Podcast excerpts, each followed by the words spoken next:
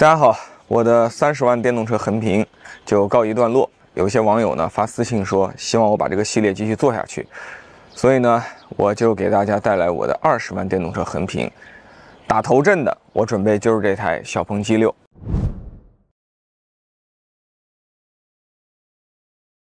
哎，在它身后呢，就是它最大的竞争对手特斯拉 Model Y。这两款车在我看来可以说是诸葛亮和周瑜的关系，贼必有一战。啊，这台小鹏 G6 呢，是我找上海的一个 G6 车主借的，他是捷安路咨询的朱凯，也是我的这个老朋友，他也是非常资深的，呃，多台电动车的这个车主。他现在人正在马来西亚度假，我给他打一电话，看他怎么评价小鹏 G6。喂，朱凯，嗯，能听见哈现？在可以录吗？可以录啊。你那个小鹏 G6 我开了有一阵子了，也有一些感受啊，但我想先听听你的感受。我觉得这个车的优点挺突出的，嗯 G 六的优点就和我当时买 G 九的时候的想法出发点是差不多的。要买 G 九的小出发点就是，我想第一个尝试一下八百伏的超快充和超低能耗，嗯八百伏平台带来的优势。第二个呢，就是城市 NGP 带来的先进性和便利性。这嗯是这两个最主要的元元元素。这两个元素呢，在 G 六上都原封不动的保存下来。所以你就果断的做了置换，因为对你来讲，G 六、G 九的核心卖点是一样的。对，G 六是我第一款车买的续航不是最长续航的那种版本的。嗯其实对我来说，就是真正需要长途或者超长途去使用一辆车这种场景，其实并并不是很多的。嗯当这次换机的时候呢，我就认知会更明确了。第二呢，就是因为开过 G 九了，就知道它的补能效率的确是挺快的，就是在任何桩上基本上都能把这个桩的功率可以拉满。那我只要能找到桩，它的补能速度就很快。那那这两个结合起来，那我这是我第一次选择，哎，我买个六十六度的八零版本就可以了。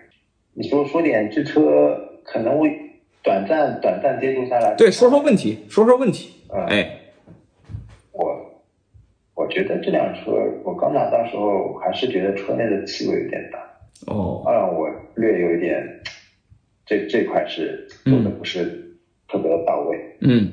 嗯，第二呢，就是里面还是能看得出来，它为了为了降本减配做了不少的一些，比如说像它的余档控制的话，它只有三档，大多数情况下你哪怕搁成一档，这个雨刮速度都特别的快。但是嗯 Auto 呢，你又觉得它不够智能，嗯，那就是会有一个比较尴尬的情况。你都聊到雨刮了，说明你对这车是没什么太大意见了，都开始抓这种吹毛求疵的小问题了。这朱凯讲的比较简单，他正在马来西亚的沙巴的海岛，哎，这贪玩心切，哎，我来跟大家从容的聊聊这个车的这个优缺点。其实这车我开过三次了，这次我借车的时间就比较长了，我已经超过十天了，所以一共是开了一千多公里，覆盖各种各样的城际和上海市区的这种场景啊。那么现在我终于有一个比较全面的试驾报告可以分享给大家。这个车的优点，我想说四点。第一点呢，就是它网上最有名的这个自动驾驶 NGP 的能力是这个相当的这个了得。目前我开过各个公司的自动驾驶，我觉得在高速上很多人体验都不错。那么在城市里，现在只有华为和小鹏有可用之能力，其他的这个厂家啊还在研发当中。而华为和小鹏在城市里的这个能力确实也还是比较惊艳的，应该说让我都觉得有点这个意想不到啊！因为自从二零二零年至今三年以来，自动驾驶辅助技术其实停滞不前。哎，第一次自动驾驶辅助崭露头角呢，大概在一七年左右。哎，那时候我就试驾过最早的特斯拉的 Autopilot，然后我当时自己还买了这个沃尔沃 S90，他们都是最早把高速自动驾驶辅助配置到一款车上的这个早期产品。二零二零年左右，以小鹏为代表呢，搞了这个 NGP，特斯拉的 FSD 就把这个高速的自动驾驶辅助推到了一个新的高度，但在那之后就就停滞了啊。然后迟迟没有进展。尽管大家在堆硬件，尽管大家在不断的融资、不断的招募很多昂贵的工程师在干这件事情，但作为用户体验端一直没有进步。直到今年，啊，今年我们看到了，无论是华为还是小鹏，确实在这件事情上，这个进步非常大啊。呃，之前那个华为我也专门在深圳试驾的时候拍过一些影像，小鹏我这次是没有专门的去拍一下影像，但是我在。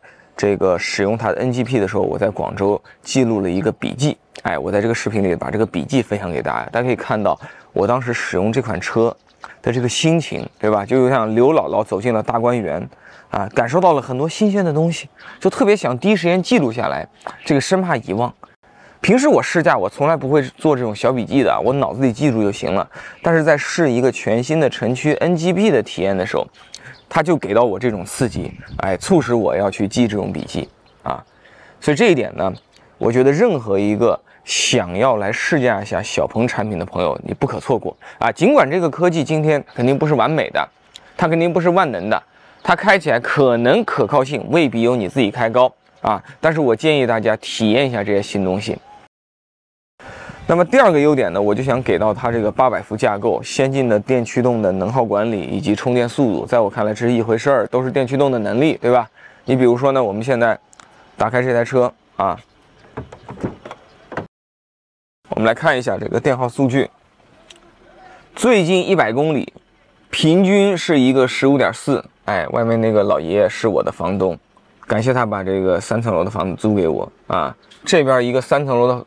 独栋农民房，在这个上海市区只够租一间卧室啊，所以呢，住在这个村子里啊，大幅降低了我的这个生活成本啊。十五点四的百公里平均电耗啊，你去看我的这个特斯拉 Model Y，非常稳定的维持在十八点二、十八点三左右啊。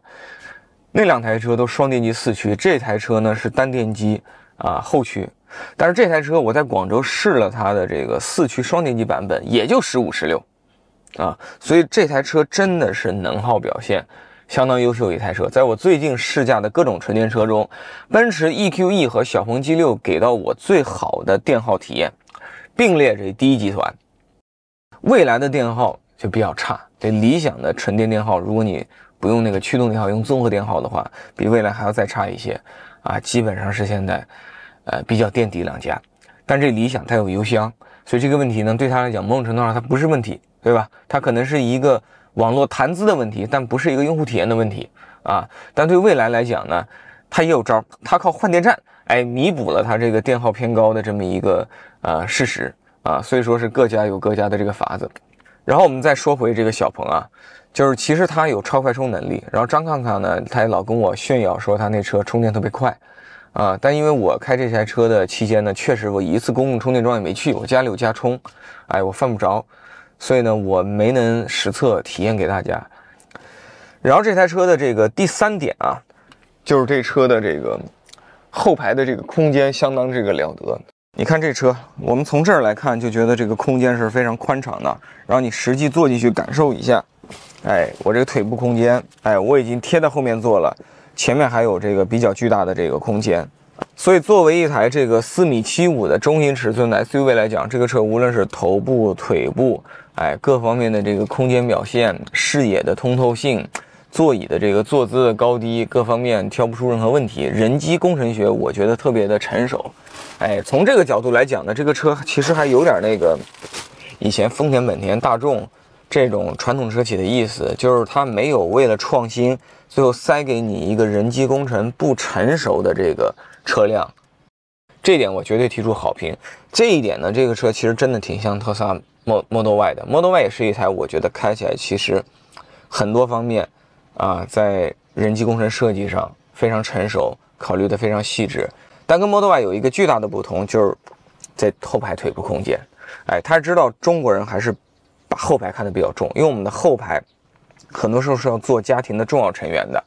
啊，相对使用频率会比欧美高，因为欧美呢，毕竟富裕的比较久，它的汽车更多的是一个个人交通工具，跟我们比起来，而在中国呢，汽车更多的是一个多人交通工具，哎，它不是为你一个人服务的，它总会为你，啊，加上一个人或者加上两个人或者加上三个人服务，尽管频次不一定很高，但是大家在买车的时候心里是有那根弦的。你看这后排还有我刚买的这个真搞技术啊，不对，臭搞技术啊，不对，真搞技术，真搞技术的这个小鹏的这个 T 恤文化衫还没来及拆封啊。这是小鹏出的这个官方 T 恤，是为了回应网上的一个流行梗啊。然后你打开它的这个后备箱的空间，哎，这空间呢，怎么说呢，就是一个中规中矩这个级别应有的水平，但是它就没有特斯拉 Model Y 那么夸张。所以实际上在我看来，它的产品策略呢是这一块不要做的太好，然后把后排做的比 Model Y 更好，这是它的一个取舍。那么就看用户对吧？你自己更需要什么了。最后还有一点就是这得房率，就这车它把这个空间做的比较出色的同时呢，它并没有以牺牲整车的这个使用便利性为代价。啊，得房率做的比较好的同时，它并没有牺牲整车去盲目扩张它的这个车长和车宽，车长就四米七五，跟特斯拉的 Model Y 长宽高这个车几乎是一模一样。那么这么一个中等的尺寸呢，就会导致它有一个非常强的普适性。是的，中国有非常多的人呢买车喜欢大车，因为大了有面子。但是不是说所有的中国人都喜欢这样的车？你比如说像高小强，哎，我那老朋友也经常上我们节目，他住在广东的这个江门，江门就是沿海地区的一个典型的地级市，哎，人口稠密。那么他在江门真的走街串巷的话，他多次跟我说啊，开一个大车是很不方便的，你不能太宽，不能太长。所以他以前开大众途安，最近买了个比亚迪的这个海鸥，他都很喜欢。哎，对他来讲买车可能最大就是到这个小鹏的 G6、特斯拉 Model Y 这个水平，对他来讲是最舒服的。第四个优点呢，可能是今天在智能电动车时代，很多人都已经觉得。不太重要的事情，但在我心中还是比较重要的，就是这车的驾控，我觉得做得很好。好，我们现在出发十一后，十一后的第一个工作日。其实这个车在上市前呢，呃，车企那边就安排了一台试驾车借给我开了一开。我当时短暂的一开以后呢，印象很不好。哎，这个当时为什么印象不好呢？一方面这车的颜值不入我法眼，另一方面呢，那个车那天开起来呢，我觉得。非常的平庸，啊，非常的粗糙。我觉得到二零二三年了，小鹏也造了好几台量产车了，怎么在造车这技术上还没有提升？我当时就很失望。后来这个就没有很好的心情去完成这个详细的产品体验，这怪我。但是最近两次我又开了这个小鹏 G 六以后，我就确实有这个不同的这个反馈。一次在广州开的是四驱，当时就觉得底盘非常惊艳，操控。非常的精准，响应也很快，而且它跟特斯拉不一样，它在做好这些事情的同时呢，它保证了一个基本的合理的舒适性和这个从容感，这方面就比较妥协，或者说叫做迎合中国当地的这个用户市场。我当时就担心啊，它是不是四驱版做的特别好，这两驱版还是一般，所以回上海以后我就借了朱凯的车，它是一两驱，现在我开下来发现两驱版几乎跟四驱一样好啊，仅仅。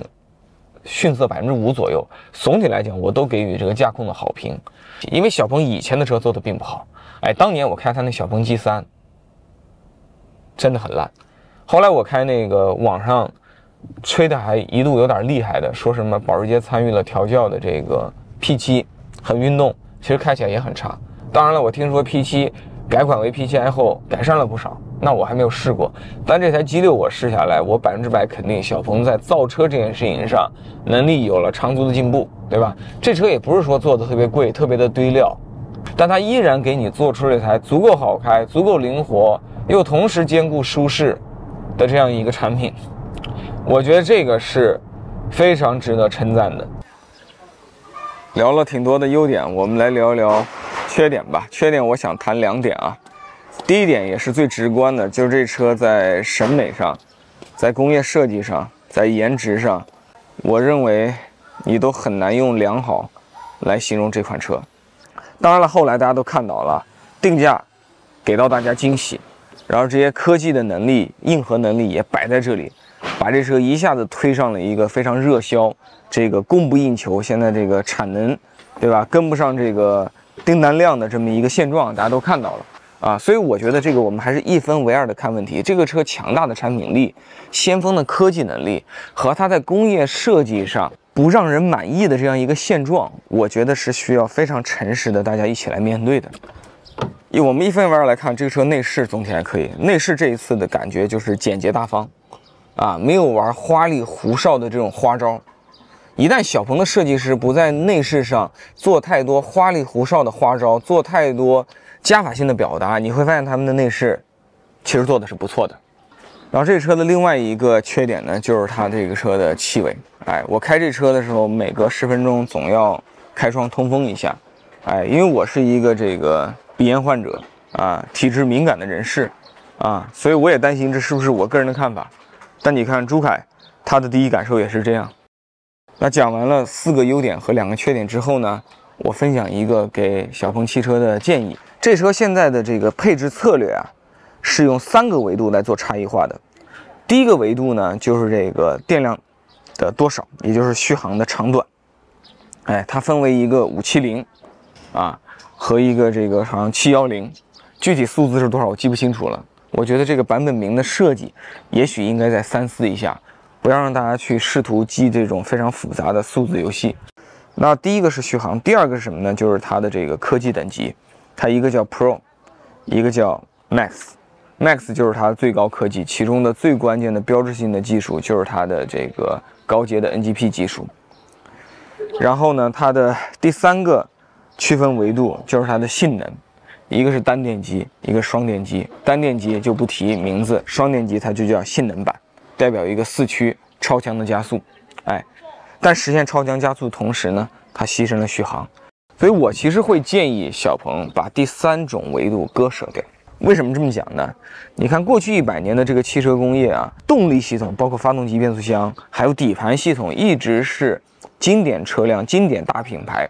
差异化他们产品的配置策略的基石，这些动力系统和底盘系统的配置差异，在今天是不是汽车重要的差异化手段？我认为依然是，但今天的手段显然丰富了很多。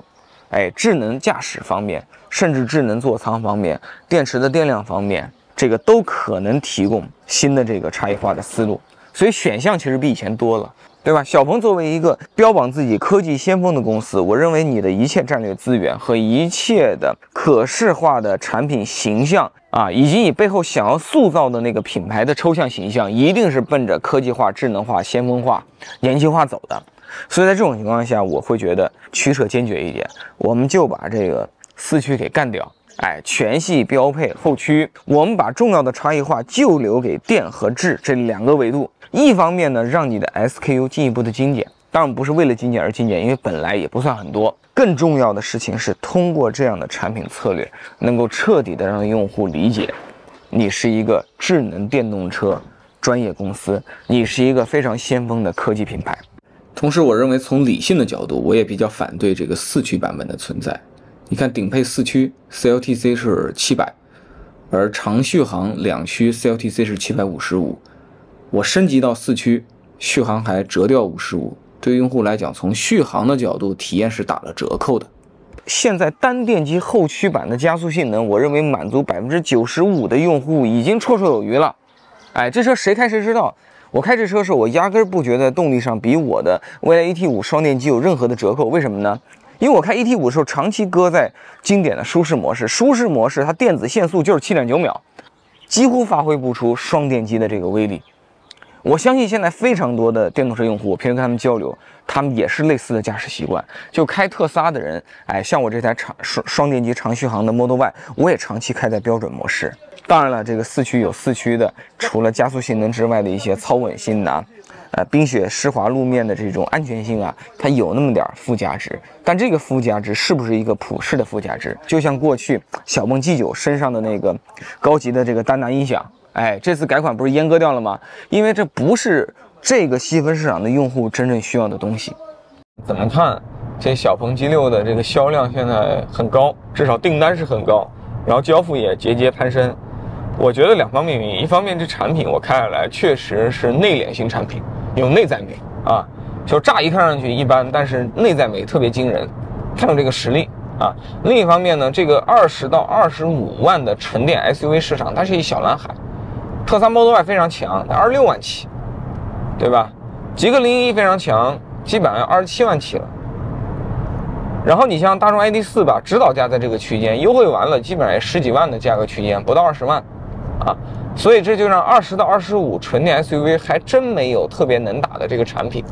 小鹏 G6 应该是行业里的头一个。